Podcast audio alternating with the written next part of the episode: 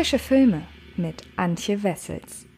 Hallo liebe Freds und herzlich willkommen zu einer neuen Ausgabe des Frische Filme Podcasts. In dieser Episode möchte ich über einen Film sprechen, über den ich bereits im äh, Rahmen der Frische Filme Videos gesprochen habe, aber ich möchte mich noch mal ein wenig ausführlicher mit dem Film auseinandersetzen. Die Rede ist von Und morgen die ganze Welt von Regisseurin und Co-Autorin Julia von Heinz, indem sie die Frage aufwirft, wie weit man gehen darf, um für eine gute Sache zu kämpfen. Was genau ich damit meine, das verrate ich euch gleich, allerdings erstmal ein paar Worte zum Inhalt, denn in dem Film geht es um Luisa, gespielt von Marla Emde, die 20 Jahre alt ist, aus gutem Haus stammt, Jura studiert und äh, ja, jetzt im ersten Semester ist und ähm, sie bemerkt, dass sich in Deutschland etwas verändert. Sie ist alarmiert vom Rechtsruck im Land und der zunehmenden Beliebtheit populistischer Parteien und aus diesem Grund tut sie sich mit ihren Freundinnen zusammen, um sich klar gegen die neue Rechte zu positionieren.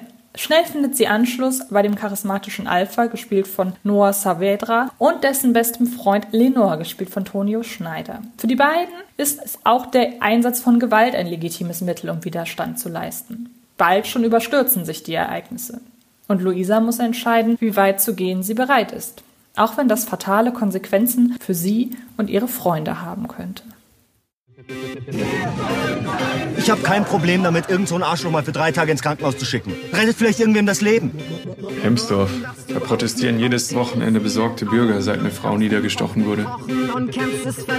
Was macht ihr denn hier? Omelette.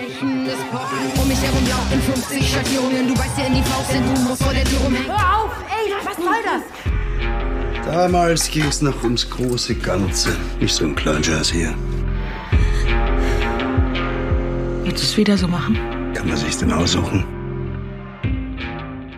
Die Bundesrepublik Deutschland ist ein demokratischer Bundesstaat. Gegen jeden, der es unternimmt, diese Ordnung zu beseitigen, haben alle Deutschen das Recht zum Widerstand. So steht es in den Absätzen 1 und 4 von Artikel 20 der deutschen Verfassung.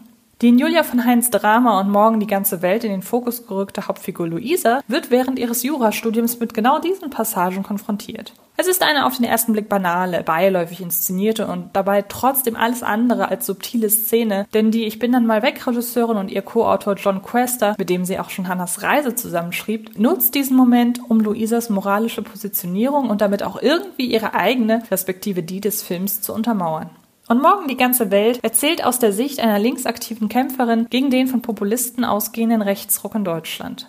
Und legitimiert ihr Vorgehen von Anfang an eben nicht nur durch die Sache an sich, wenngleich ihre Geschichte im weiteren Verlauf immer auch die Frage aufwirft, ob der Zweck wirklich die Mittel heiligt, sondern auch durch das Wissen darum, dass das Grundgesetz derartige Taten billigt. Wenngleich ihr Film nie so kontrovers ist, wie er sein könnte, ist und morgen die ganze Welt dennoch ein starker Film am Puls der Zeit.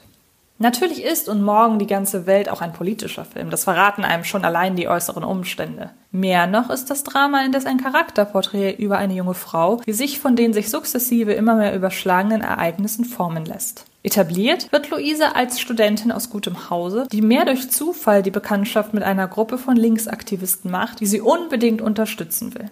Wie hoffentlich ein jeder von uns beobachtet sie bestürzt, wie rechtspopulistische Parteien an Zuspruch gewinnen und immer mehr Menschen in ihren Bann ziehen.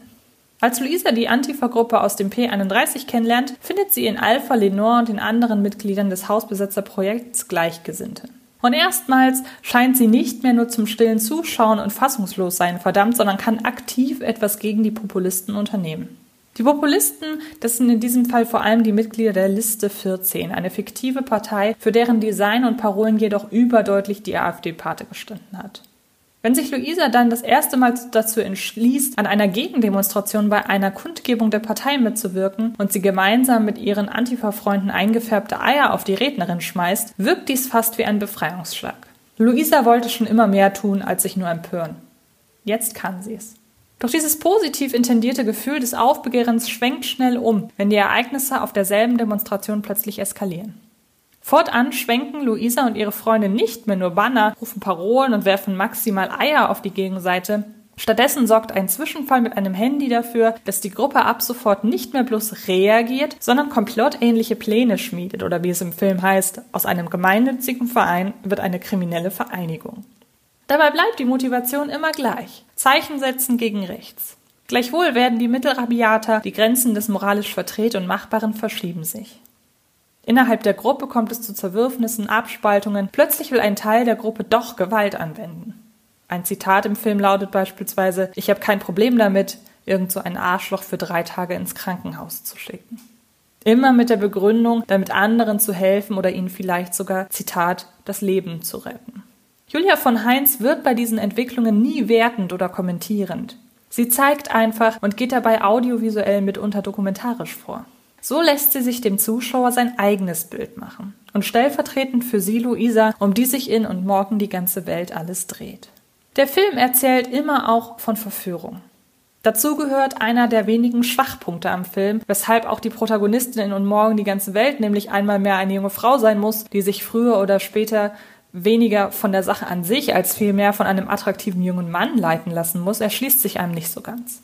Davon abgesehen stellt Julia von Heinz immer klar das Anliegen selbst in den Fokus. Dieses abdriftende, unnötig emotionale Gefilde hätte die Geschichte nicht nötig gehabt. Wenngleich es Hauptdarstellerin Marla Emde gelingt, diesen Umstand für sich und ihre Performance zu nutzen. Ihre Luisa erstarkt von Minute zu Minute, ihre Einstellung festigt sich.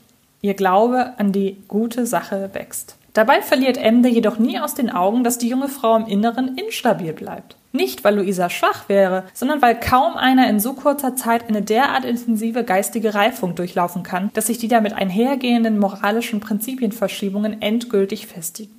Amdys Figur hat zweifellos Prinzipien, aber sie ist auch der Verführung seitens Alpha sowie der Faszination erlegen, mit rabiaten Mitteln endlich wirklich was gegen die Nazis ausrichten zu können. Ein darstellerisch fordernder Spagat, der Maler Emde hier zweifellos gelingt. Luisas Freunde und Kameraden bleiben leider nur Randerscheinungen, die zum Teil sogar nur so schemenhaft skizziert sind, dass sie zeitweise Gefahr laufen, bloß ein Stereotyp zu sein. Alphas und Lenos wachsender Begeisterung für ihre rabiateren Methoden im Kampf gegen die Populisten wohnt fast schon etwas kindisch-naivisches inne. Dabei wird in einigen Szenen deutlich, dass auch diese beiden mit dem inneren Zwiespalt zu kämpfen haben, ob der Zweck ihre immer drastischeren Mittel heiligt. Hier hätte und morgen die ganze Welt gern noch mehr ins Detail gehen können, auch wenn das ein paar Minuten mehr Laufzeit bedeutet hätte. Dann wäre der Film im Gesamten vielleicht auch noch etwas kantiger, noch kontroverser geworden. Man merkt der Geschichte den Mahnenden, werde nicht wie die anderen Zeigefinger an, der wie ein Damoklesschwert über ihr kreist, aber man hat nie das Gefühl, dass er wirklich heruntersausen könnte.